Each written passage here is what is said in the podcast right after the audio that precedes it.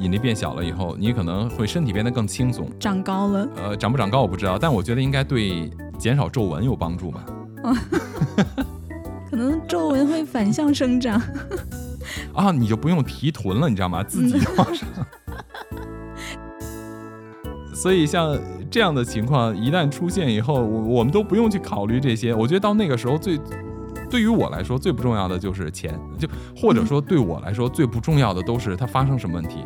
我只想知道我怎么能死得痛快一点，你知道吗？就我都不会去想的还有，我只想知道怎么我能死得痛快一点，让我一下子就死掉算了。对，一下死掉是不是要离那个撕裂点最近啊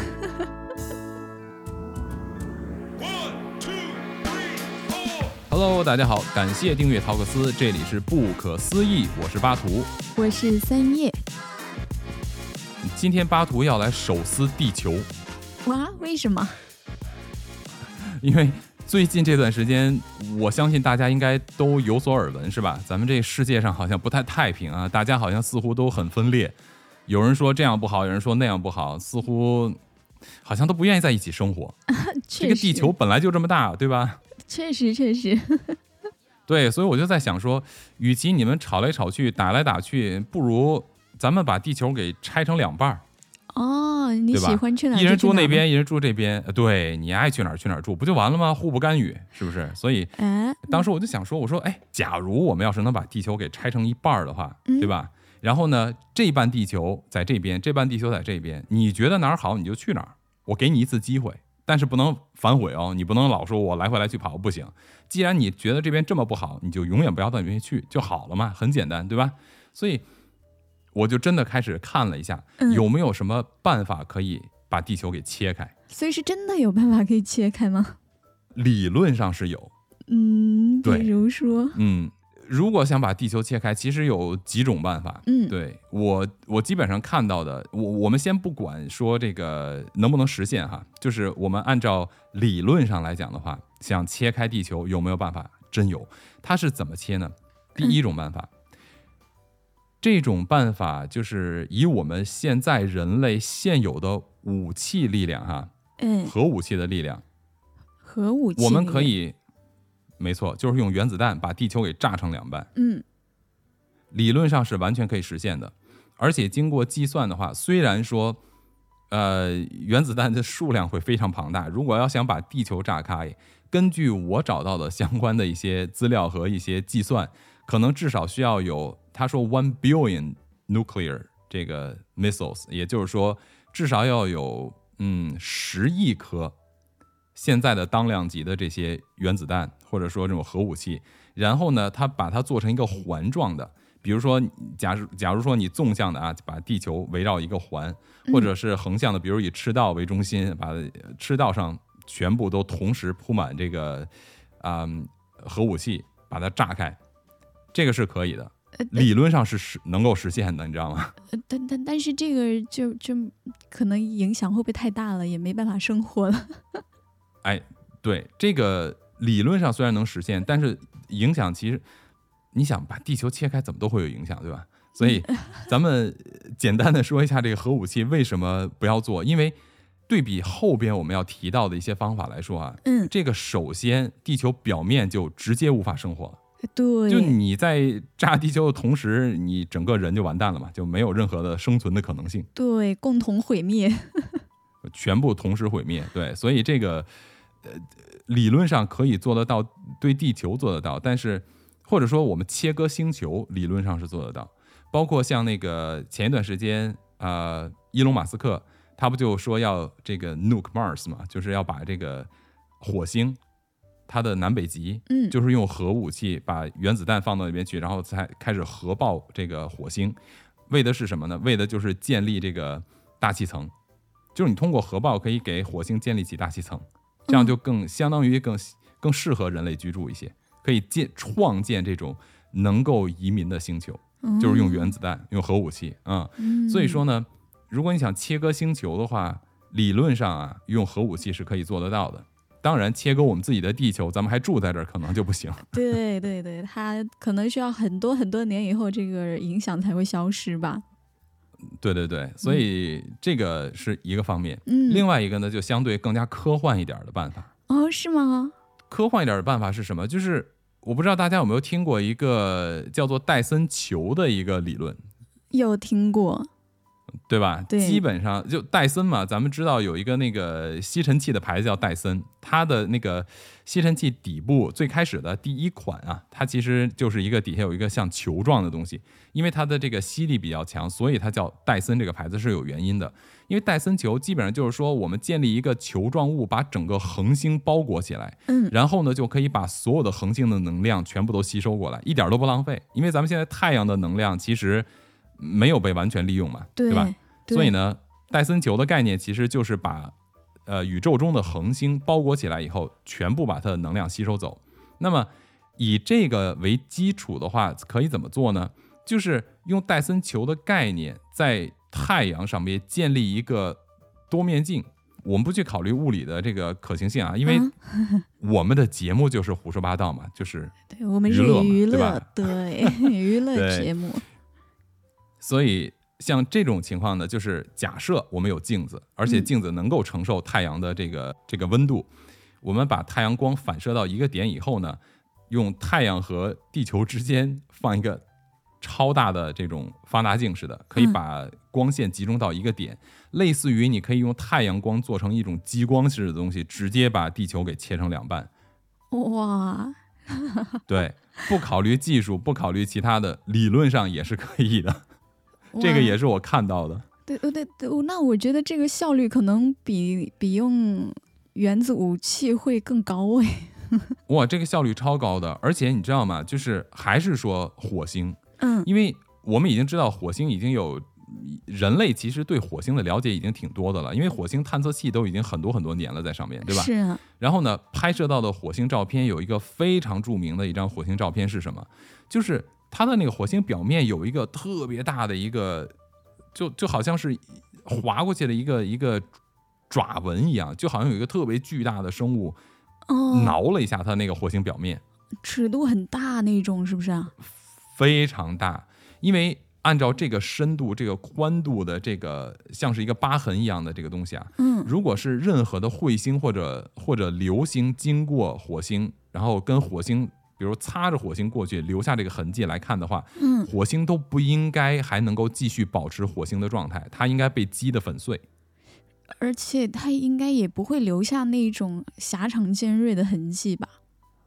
对，因为你这么大的这个能量撞击过去，哪怕是划伤，整个这个火星就会肢解掉了，对吧？是啊，是啊，所以呢，比较有这个说服力的就是什么？就是比如说有这种太空武器，有像这种激光一样的东西，嗯，直接一一个激光过去，然后把整个火星表面给拉了一下，划伤、嗯，拉了一下，才有这种可能性。对，所以呢，就根据这个来看的话，那么假设啊，这就纯粹一个假设，嗯假设真的有这种宇宙的这种嗯激光也好，或者是武器也好啊存在的话，那么它应该是能够具备切割星球的力量的。嗯，是啊。如果能被切割的话，可能这种会比较理想一些啊。这个我就我说的嘛，这是比较科幻的一个想法。如果对对对能够有这样的力量去控制的话啊，把地球直接这样切成两半。啊，对，那那另外还有一个呢？第三一个就是听起来应该是感觉啊嗯最靠谱的，就是什么呢？就是以钻孔的形式把地球钻一个大洞，然后从内部一点点把它切割开，以钻孔的形式切割开。为什么呢？技术上来讲啊，它是目前来讲是有可能实现的。就比起你说，比如说太空武器这种激光，嗯，或者或者用十这个十亿颗原子弹核爆地球，就看起来啊，就只是这这三种比较起来，钻孔一点一点把地球切开，嗯，不用考虑时间问题，因为这个都是个假设，咱们就是在玩嘛，在聊天，在玩我把它这样一点一点的给切割开呢，从目前人类的技术上边是有可能的。你比如说，在前苏联不是有钻了一个孔吗？钻了一万两千多米，对对对，是啊然后就停了。遇到了一些阻力。对他们说是因为经费问题，因为当时前苏联跟美国在这个军事争霸的时候，他们就说说我们要钻一个孔啊，直接钻个地洞钻到美国去，对吧？从底下，但是不知道为什么停了。对，嗯所以就是这个是也是另外一个都市传说啊。以后咱们其实有有时间的话，可以来这个开一下脑洞。好呀，回到今天这个主题，因为已经有这个先例了嘛，已经钻孔了，但是对一万两千米这个深度跟地球的这个整体的这个来讲，想钻的话，那就不能考虑时间问题了，那呃真的得有这个愚公移山精神，呃，是啊，是，啊就真的是子子孙孙无穷尽也。是啊，嗯所以，如果要想把地球给钻开的话，我们其实更多的应该考虑的，并不是怎么把它打开。我相信啊，以以人类的破坏能力来讲，要想把地球弄成两半，我觉得都是有办法的。而且我觉得还真的不需要子子孙孙无穷尽也，真的会有更多的办法。其实我觉得我们更应该考虑的是，如果我们把地球切开两半的时候，那生活在地表的人类和整个的自然环境会出现什么样的变化？哎，我觉得这个确实是我们应应该要去想的，这个还蛮有意思的。对吧？就是我觉得你要是想去幻想一下这个手撕地球，应该比特别火的手撕鬼子的这种剧更难一些吧？是吧？我觉得。嗯，对，更难难很多。关键它有副作用。嗯，是，它会伤害到手撕地球的人吧？呃 岂止是人啊，就是整个世界都会发生改变。所以我们现在要来看一下哈。嗯那咱们现在呢，就假设说，我们已经可以把地球给切割成两半了。嗯 OK，就彻底分开两半了。我们现在其实今天更多的应该去思考的或者去讨论的一个点，就是如果地球被分割成两半了以后，我们整个的这个环境会产生什么样的变化，对不对？对对对，是啊。我觉得我最直观的就是，如果切开了，水应该会流失吧？水是可能会流失，其实其实是这样，就是嗯如果比较科幻的方法，通过太阳集中能量，然后像激光射线一样把地球切开，这样的高温直接打到地球上的水的话，就会直接瞬间蒸发海水。哦，如果海水瞬间蒸发以后，它会产生什么？它会产生这种雷暴云，它会随着大气呀、嗯没错，就是瞬间被蒸发的海水就变成蒸汽嘛。嗯，这个蒸汽呢会带着大量的这种电荷，所以就会变成雷暴云，而且它们会随着这个呃大气流动啊，就把整个这种雷暴云带到全世界各地，你就真的会出现更多的这种极端天气，也就是你的上空会各种雷暴、闪电这种东西，哦、对，然后后向地面来击打，这是用这种高强度的这种激光啊来切割地球会产生的一个直接的一个后果。那我们不管它用什么方法来切割地球，嗯只要地球一旦被分开的话，第一件事情会出现的，那不用说嘛，就会导致大规模的地震。大规模的地震会影响什么呢？因为你的我们都知道，地壳一旦被分开以后，地幔里边就是岩浆层嘛，说白了就是全部都是液体状的这种高温的，温度一般应该是在一千到三千摄氏度。嗯，就是人没有办法承受的那些温度。那你不会有任何东西能承受，因为太恐怖了。所以，对，但一般的金属都应该是无法承受的。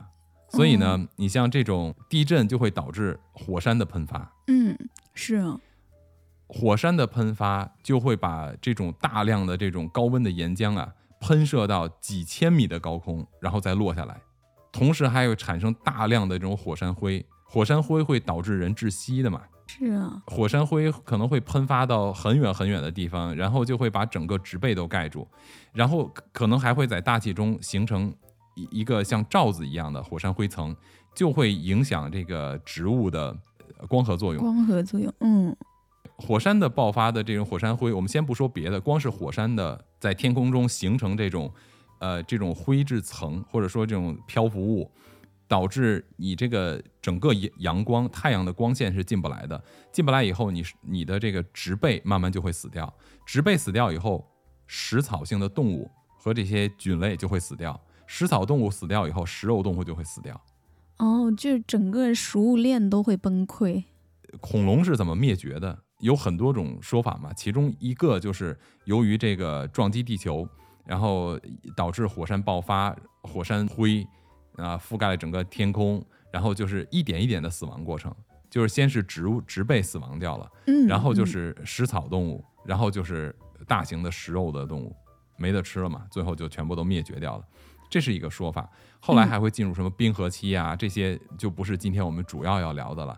另外一个呢，就是火山的爆发就会导致海啸。海啸，据一些科学家的推算，哈，嗯如果出现这种地球分裂的状态导致的这种板块移动，导致的这种火山的喷发，它的海啸的高度会在我们人类历史上最高海啸的十几倍以上，也就是基本上你看不到是天还是海了，就是这种海浪的高度，你已经无法分辨是天还是海了，会整个吞没掉所有的这个人类居住地，你，你是没有办法去控制这个所。以这生物基本上是无法存活的。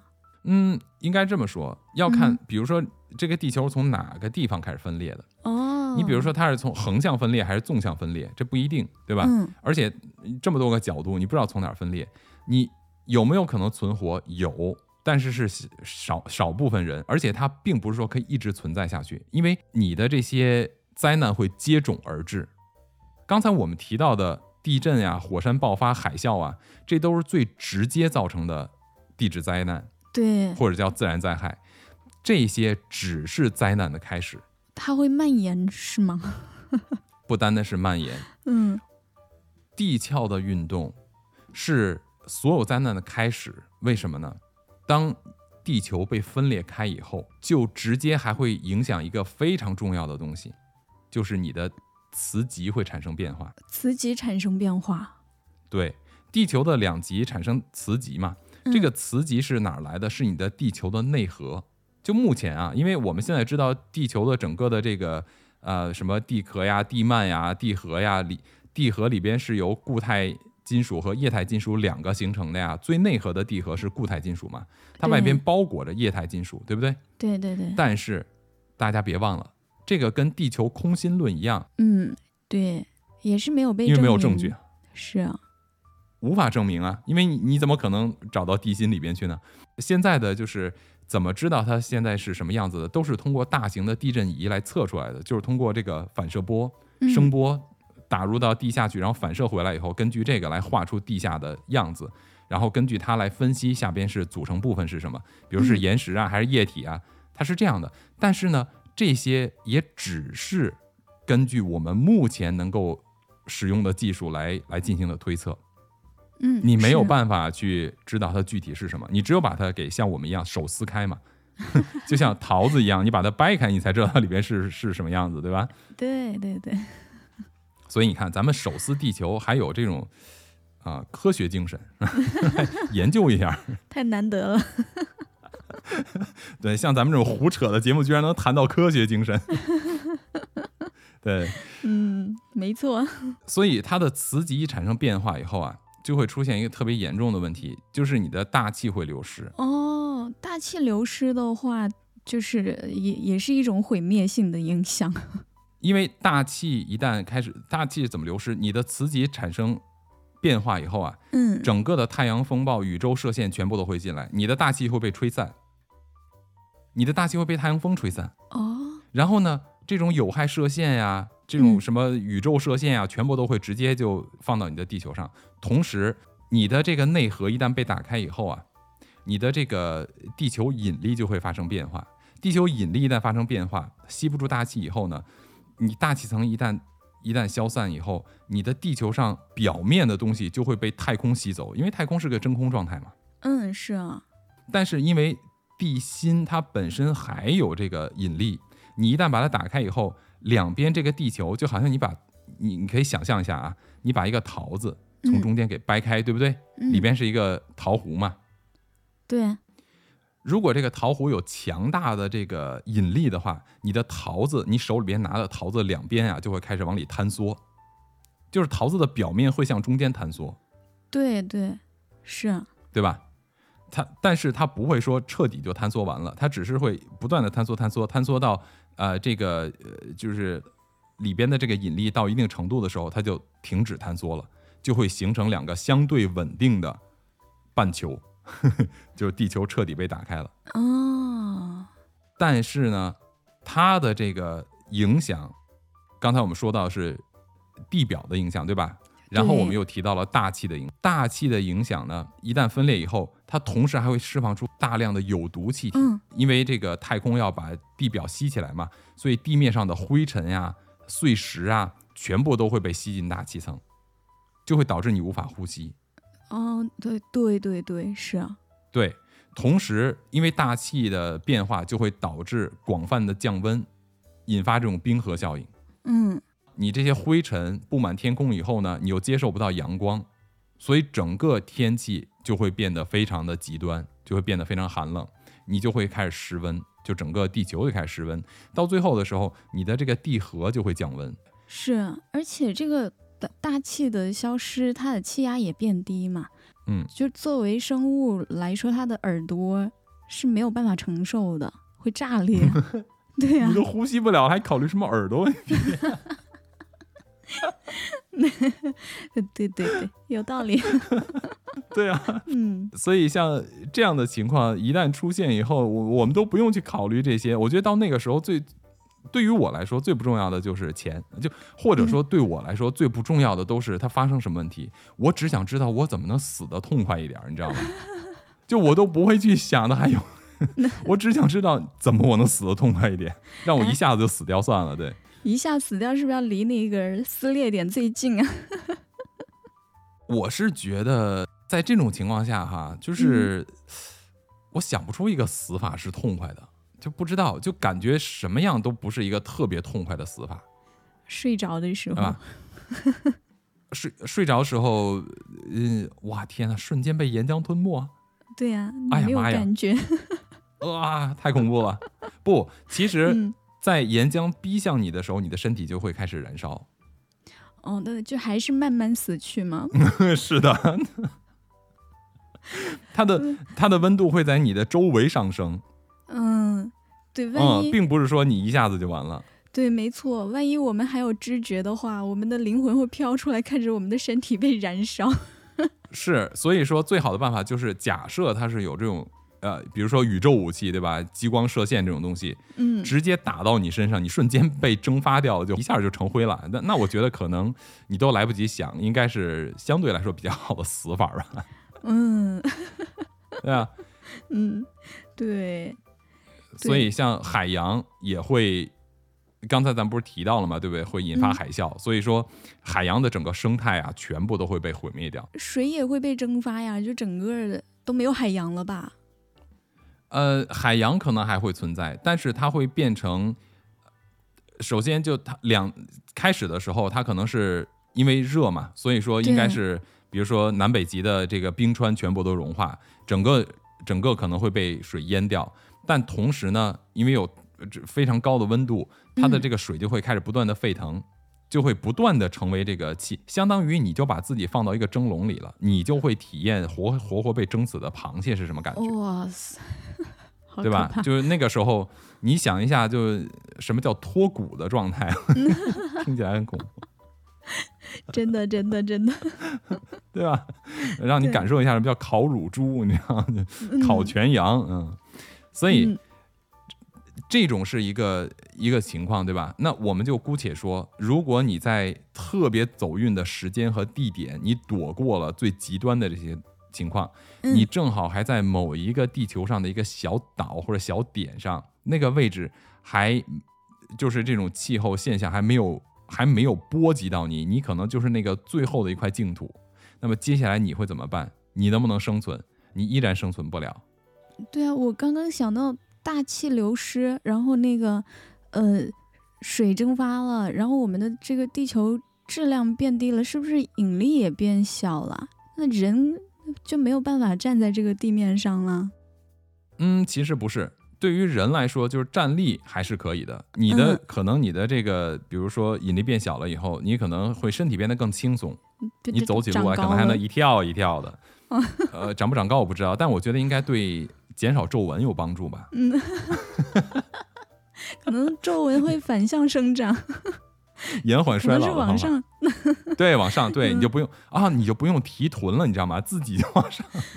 对对对，所以一旦它被掰开以后啊，嗯人类的这种生存的可能性应该低于百分之零点几，就你基本上没有办法存活，而且还是有一个时间的问题。你这百分之零点几的可存活的这个概率，还要看你能够存活多久的问题。嗯，如果说我如果说我是一个宇航员，我刚好飞到天上去了，我会被影响到吗？你不会被影响到，但我觉得那个死的更惨。啊？对嘛？你在太空里飘着死啊，到最后就是你没家了嘛？你回不去了。嗯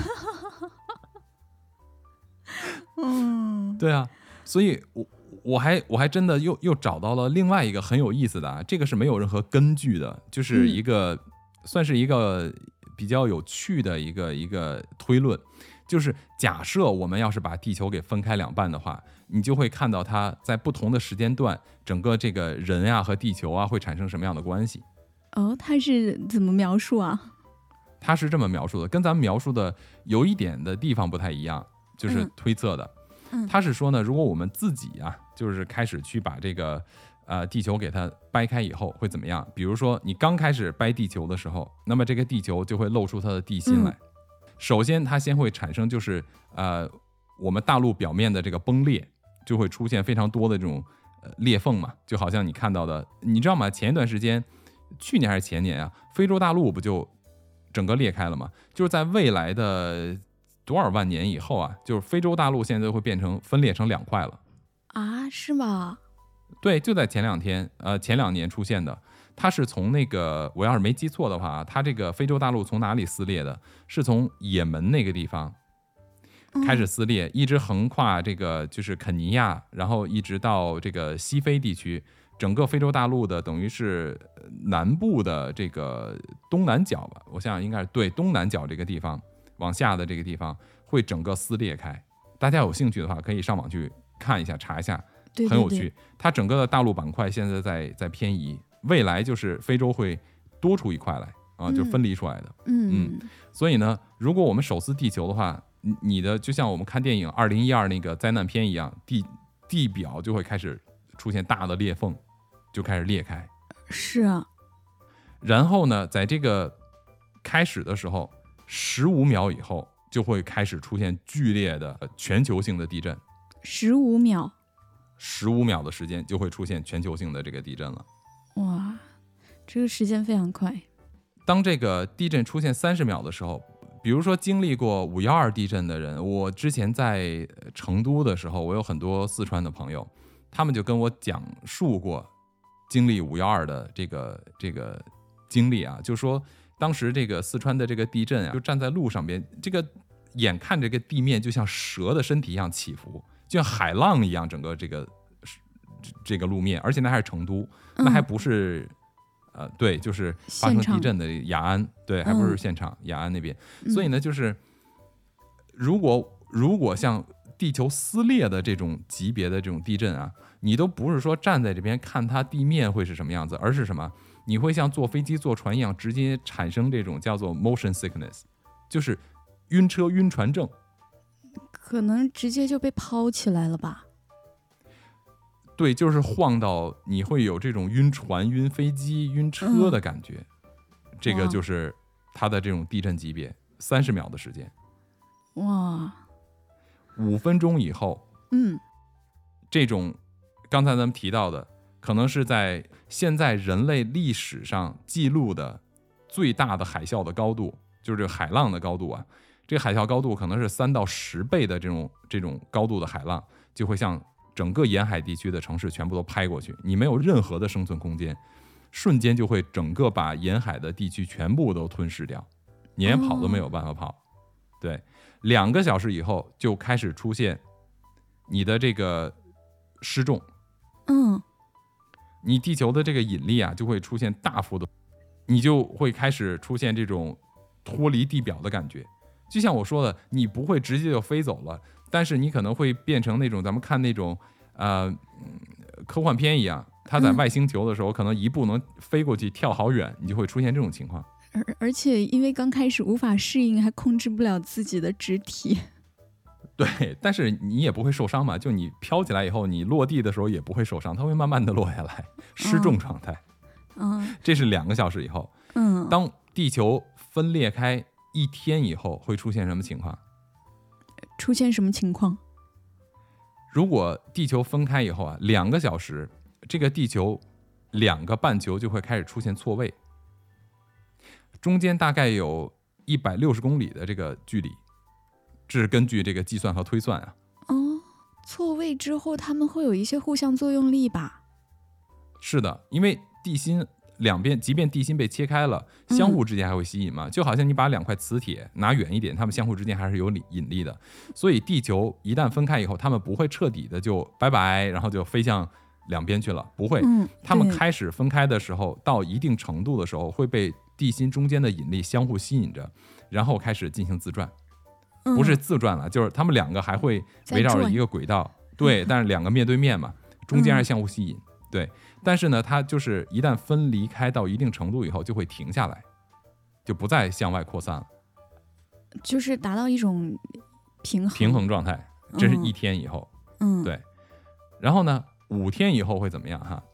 五天以后，在所有的这些灾难爆发以后，可能有不到百分之零点一的人类存活下来。看你是在什么地方，在什么位置，对吧？呃，有可能会存活下来，就不到百分之零点一。哇，然后他们存活下来之后呢？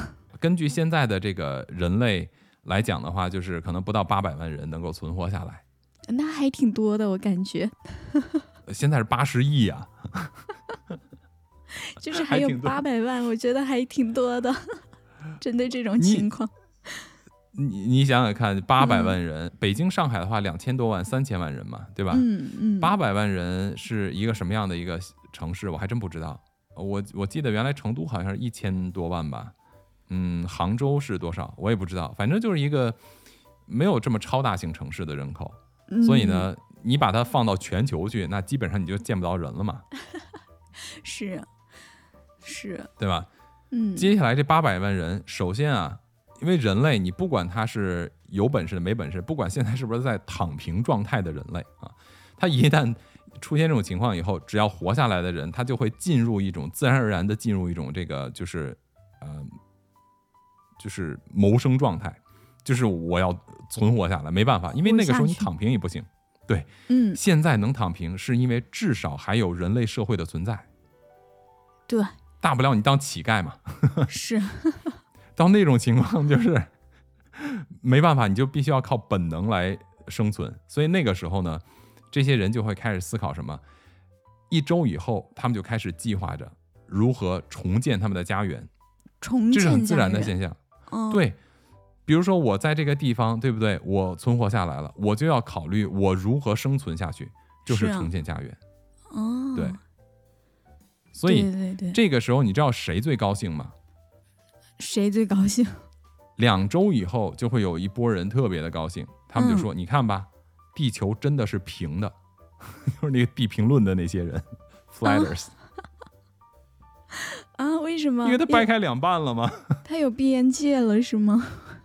对啊，所以他们就说：“你看，嗯，地球是平的吧？”所以他们会很高兴的，超搞笑。嗯我觉得这里边他说的应该是一种讽刺，你知道吗？嗯，太逗了。对对对，因为它它对有边界，他可以掉下去了。是啊，由于人类只剩下八百万人了，嗯在这事件发生六个月以后，你就会发现一个特别神奇的事情，你的整个的语言呀、文化呀都会被简化。也就是说，大家不再有这么多的语言，不再有这么多的文化背景，不再有这么多的价值观、社会价值观以及意识形态，慢慢全部都会简化、统一回来。统一回来。这个就是人口减少以后会出现的情况。哦，统一成一种语言是吗？没错，哦，文化分类越多，语言越复杂，其实是因为数量变多了。嗯，是啊，对吧？因为你数量变多了，就会出现不同的族群，不同的族群之间就会产生你是谁，我是谁的问题，然后就会出现了文化形态、语言形态、意识形态。嗯，如果说，比如说这个地球上就咱俩人，就你和我，嗯那咱们还会自己去单独创造两种不同的语言，自对吧？你没有意义嘛。所以说，啊、人数变少了以后，这些都会被简化掉。嗯，那他他们就是这八百万人在两个半球上面，那他们应该有两只系统，对不对？哎，这个是后边他们会变成两个不同的半球，但是你这两个半球其实也不知道，嗯因为你不是选的呀，并不是说我选啊，我去那个半球，我你这个，而且这八百万人是不是平均分的，你也不知道，它是很随机的嘛。也对，所以把这个地球撕成两半之后，你也没得选。你肯定没得选。对对对，就是当这件事情出现十个月以后呢，你的这个日夜会出现问题。日夜，对呀、我们现在每天的这个时间二十四小时，是嗯地球在一成一个球的状态下它自转嘛？转你不是有嗯这个？对你这个时间是二十四小时，对不对？对，但是如果它分开两个，而且一旦它分开以后，它可能会产生一个错位，也就是这两个半球啊，它不是说我像平均分开这样，因为磁力的问题，就好像我们把磁铁，你把磁铁从中间给掰开，对吧？然后呢，你再把它放到一起的时候，它会产生两个对立的两极。它从身体中你一旦掰开以后，它产生两个对立两极，它只有两端是相互吸引。嗯？嗯，很神吧？所以地球也是一样的，你一旦把它分开以后呢，它其实中间会有一定的这个就是呃同性相斥的部分，所以它是两个是错位状的。就是你如果从平面来看的话啊，你把一个桃子掰开，你两只手拿着，它应该是两只手是平行状态嘛，对不对？嗯，但实际上它有它有磁力的话，它会变成错位的，是上下的，对，是的，是的，对吧？所以它根据这个再来转，这个时候就会出现一个日夜时间的变化，因为你的光照是不一样的。嗯，哇，而且你的转速也会有变化，所以你一天的时间就会产生变化。嗯，那我希望它变长一点。啊，多睡一会儿是吧？对，衰老速度也可以慢一点，是不是？对对对对，没错，年龄的计算方式也会变。对，像你刚才提到的，人会生活在两个不同的半球嘛，嗯，对，那么这两个半球就会出现独立的两种语言和宗教体系。就是在原本已经有的情况下，也会重新独立生成新的的宗教。没错，所以你看，咱们之前聊这个濒死体验的时候，咱们在节目的最开头就提出一个问题，就是说，为什么人类在没有科学之前就有宗教？人类有了科学，有了哲学，有了这些东西以后，还是搞不清楚人的生死，而宗教却可以明明白白的告诉你为什么是这样的，为什么生，为什么死，对不对？对，很奇怪，对吧？所以你看，当地球被掰成两半以后，会出现的两种东西，一个是语言，一个是宗教。这个说明什么？我觉得什么是语言？语言不就是编程吗？不就是程序吗？哦，所以我觉得它会自然生成另外一种运行程序，这种运行程序其实就是语言，比如计算机语言，对吧？对，宗教是什么？宗教是什么？宗教其实就是你的运行系统，或者我们说这个操作系统。嗯，你如果没有这个操作系统的话，你怎么运行？是，就是这个，就是这个语言语言的环境，语言其实就是编程的过程，就是嗯我给计算机下指令，我是要通过计算机语言嘛，对不对？嗯我通过一个操作系统给它下达指令，比如说咱们现在现在使用的这些呃计算机这个界面，不管是 Windows 也好，还是苹果的这个 Mac 系统也好，对吧？嗯你看到的是图片，但实际上它是它是编好成的嘛，它是计算机语言零一零一零一的嘛，对不对？嗯，当你点开一个图片的时候，计算机获得的是零一零一的这一串，而并不是说你点的东西，它是通过你你是通过形象化的语言跟计算机在沟通，告诉他你要干什么，对不对？对，那么你告诉他干什么，整体的构架就是这个宗教，就是你的操作系统，这个整个的界面就是 宗教系统。如果我们是被创造的，那宗教为什么人类文明之前就出现宗教？就是其实这是他们的操作系统。嗯我们通过操作系统怎么得到指令，就是哇，所以你你如果去看很多的宗教型的这个内容的话，它都是给你告诉你人生如何活。你为什么活，为什么死，你这辈子怎么活，怎么死，它都告诉你明明白白的。这不就等于是我给我的计算机或者我编一个程，告诉你你要怎么运行是一个道理吗？我通过语言告诉你。对对对，对对对对对。所以你的程序越复杂。那么你的这个可能语言种类就越多，就好像现在计算机语言原来只有 DOS 系统啊什么之类，或者写那个东西，现在可能有各种语言，什么 Python 啊，什么什么什么什么 Java 呀，好多好多计算机语言，那不是跟人类的语言越来越多是一样一样的道理吗？好像是啊，很奇怪是吧？对啊，所以一旦出现了两种独立的语言和宗教，就会非常奇怪，人类。永远都会，只要一分离就会出现对立。嗯，就就好像吸铁石一样，吸铁石之前是一个整体。对啊，吸铁石之前是一个整体，你从中间劈断以后，对立了，劈断的那个断的部分就成对立了，它会自然生成两极。嗯，而且还错位，对吗？它很有意思，对不对？而且你劈断的时候，它生成的就是啊。因为你你劈断的时候生成，我说的生成两极是说你劈断以后这变成两个部分，两个部分又有独立两极，中间那个是相斥的嘛？嗯，对，对吧？对，所以你才不能把它粘合在一起。如果说吸铁石，比如说一个长条的吸铁石，你从中间劈断以后，它产生的不是同极，那它们两个不就又吸回去了吗？所以它产生的是同极嘛，对不对？所以就分裂又成了独立的两个吸铁石，就很像很像人类。你把人类族群分割以后，它会对立起来，然后出现独立的两个磁铁，那就变成独立的两个族群。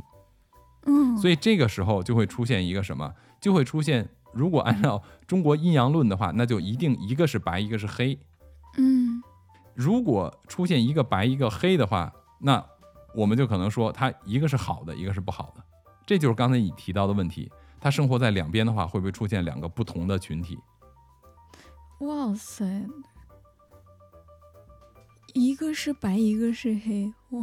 我觉得这个这个过程跟这个地球被撕裂的这个呃演变的过程太像了吧？就是它它会相斥，但是它呃地球到后面有可能还是会变成一个整体的吧？就这两半。哎，你说对了。虽然说它会变成一个白一个黑呀，你看这个阴阳之学里边说的真逗，这个八卦图，嗯，它地球真的最终啊，经过上百万年、上千万年、上亿年以后，这两半的地球会慢慢慢慢的又重新粘合在一起，回归到一起。到那个时候，整个地球的体积、质量都会变小一些，因为你在分裂的过程中都有很多的损失嘛，嗯。是，就好像我们现在有了量子物理的研究以后，就知道有夸克的存在。就是当你把一个东西掰开以后，破镜永远不能重圆。嗯，原因是什么？看起来你把它给无缝连接在一起了，但是你它的在微粒层面你少了，比如说我少了几夸克，那些是你根本就你看不出来的。嗯，但是你的质量是可以测定出来的，它会变变少的。哦，所以地球也一样。到了那种情况的话呢，地球会复合，但是它会比现在的地球要小一些，体积要小一些，然后再经过整体重新来一遍，就是经过它先是一个火球啊，慢慢的它又开始冷却呀，然后慢慢的产生大气呀，地球是有自愈功能的，这个是非常神奇的一件事情。所以你知道吗？之前有一个这个科学家，他曾经就提出一个观点啊，他说人类啊。不应该老去思考说啊，我们要保护这个环境，我们要保护物种。他说，我们为什么要保护环境？不是应该思考环境需要被我们保护，我们应该思考的出发点是我们自己应该保护自己。为什么？他说，因为自然环境你无论怎么破坏它，最终它顶多就是把你消灭掉，然后它经过。上万年、上千万年、上亿年的时间来自愈，它又会生成新的一波生命。哦，所以你与其考虑我应该保护环境，不如你应该考虑一下我要生存，所以我不应该破坏环境。它是这个理论。哦，对，这个我非常认同。我也非常认同。所以你看，根据那个我们假定说把地球手撕开分成两半以后。那么嗯地球在经过时间，它慢慢会地球中间的内核的会把两个不同的半球重新再会吸回到一起，嗯，然后它慢慢的它变成一个一个非常炎热的一个球体啊，就是这种岩浆啊什么之类的，其实就会融化掉你比如说这些岩石啊什么什么之类的。等这些东西重新再冷却的时候，就不就相当于它又粘在一起了吗？你两块石头变成液体以后，变成岩浆了，对不对？然后呢，把岩浆放在一起，等它冷却了以后，不就变成一块石头了吗？对、啊，不就岩石吗？那所以说，地球是可以自愈、自己粘合起来的。嗯，然后就是会发生这个，就是可能人类出现之前的这种什么板块迁移啊，或者就是板板块粘合这种事情吗？会的，它全部都是这样，就是它粘合起来以后，就会出现什么冰河期啊，然后重新建立大气层啊，因为它只要有内胆，就咱们说这个内胆，就嗯地球的这个金属核存在的话，它的磁极会慢慢又会回来，回来以后就会拉到拉住大气，又会产生一个新的大气，嗯，然后慢慢的经过时间嗯温度的调节，慢慢的就会又有生物出现，这个就是地球神奇的地方。哦，所以我们之前是有可能已经撕裂过的，我们找不着有一些东西是因为这个温度太高了，被被融化了。呃，这个也有可能，因为我们现在说地球有多少年的历史了，也嗯还是个推测嘛。对啊，现在科学所有的这种公认的结论，其实都是基于我们没有更好的证据之前，我们先姑且认可这个说法，啊，对吧？所以现在对地球的年龄啊、宇宙的年龄啊，都是一种假说嘛，或者一种推论嘛。嗯，对对对，就是照这么说的话，我们要去撕裂这个地球没有意义啊。我们撕裂它肯定是没有意义的嘛，对不对？这不就是因为我只是想用手撕地球的方式来说一下目前这个 地球上的人神经病一样，天天对吧？对对对啊，啊，就是要分这个裂吗？就没有意义嘛。其实，呃，如果你要是从地球本身或者从物种上来讲的话，如果地球被分裂开一次，或者说地球被彻底清洗一次，然后再出现的生命，很有可能是更进化的一种生命形态。为什么？哎，这个就是后边以后咱们单独另外要说的一个话题。如果地球被撕开以后重新组合，整个再走一遍地球的这个发展史的话，那么有一些科学家推测说啊，到那个时候就下一代的地球，它有可能会生成四种不同进化形态的生命。哇，以后有机会咱们再单独聊那个话题，又是一个新的东西。好呀，我们下次再聊一个这个话题。咱们在做这个节目之前，我就在想这个话题的时候啊，我就突然想到说，我小的时候上初中的时候，我有几个同学，他们特别喜欢踢足球，所以他们是足球迷嘛。然后几个男生呢，嗯就在其中一个同学家去看球，就那个时候世界杯啊什么之类的。结果嗯其中一个男生就是去他们家看球的这个男生的奶奶，就走过来的时候，就看他们在那边看球啊，然后就很嗨呀、就在那边又叫又嚷的，觉得很烦，就说了一句话，嗯说那个这二十多个大老爷们儿抢那么一个破皮胆子干嘛？一人分他们一个不就得了吗？一人分他们一个球，自己踢自己的是吗？对，二十多个人抢来抢去，真没意思。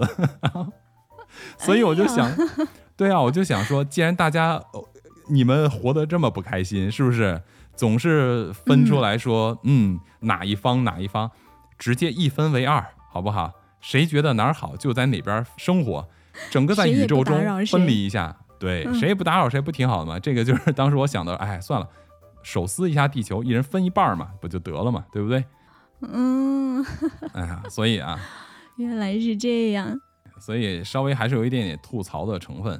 那咱们今天的节目呢，其实也是以这个娱乐为主，也通过我们的一些想法和找到的一些好玩的呃内容，希望大家呢可以通过娱乐的同时，开启一下你们的好奇心。有很多人经常问我们说脑洞是什么，对不对？嗯，对，咱们在节目的最后就大概的说一下脑洞是什么。OK，我们对脑洞的理解以及我们做这个脑洞类的节目，就是以事实为基础，加上一些传说以及我们自己的一些幻想和联想，这个生成的就是我们所谓的脑洞。没错。所以呢，希望大家不要忘记。好奇心是推使人类发展的最核心的东西，所以无论你能不能听到我们的结尾，都希望你可以永远对这种未知的东西抱有好奇心。是有好奇心的生活很快乐呀。嗯，就是啊，所以我们的节目就要将快乐进行到底嘛。没错。好嘞，那今天咱们的节目就跟大家聊到这儿了。那么下一次呢，咱们继续跟大家再聊一个跟地球相关的话题，就是如果地球的内核停止转动，我们的生活会有什么样的变化？没错，嗯，OK，那今天的脑洞就跟各位分享到这儿，再一次感谢各位收听陶克斯，这里是不可思议，咱们下期再见，我们下期再见，拜拜，拜拜。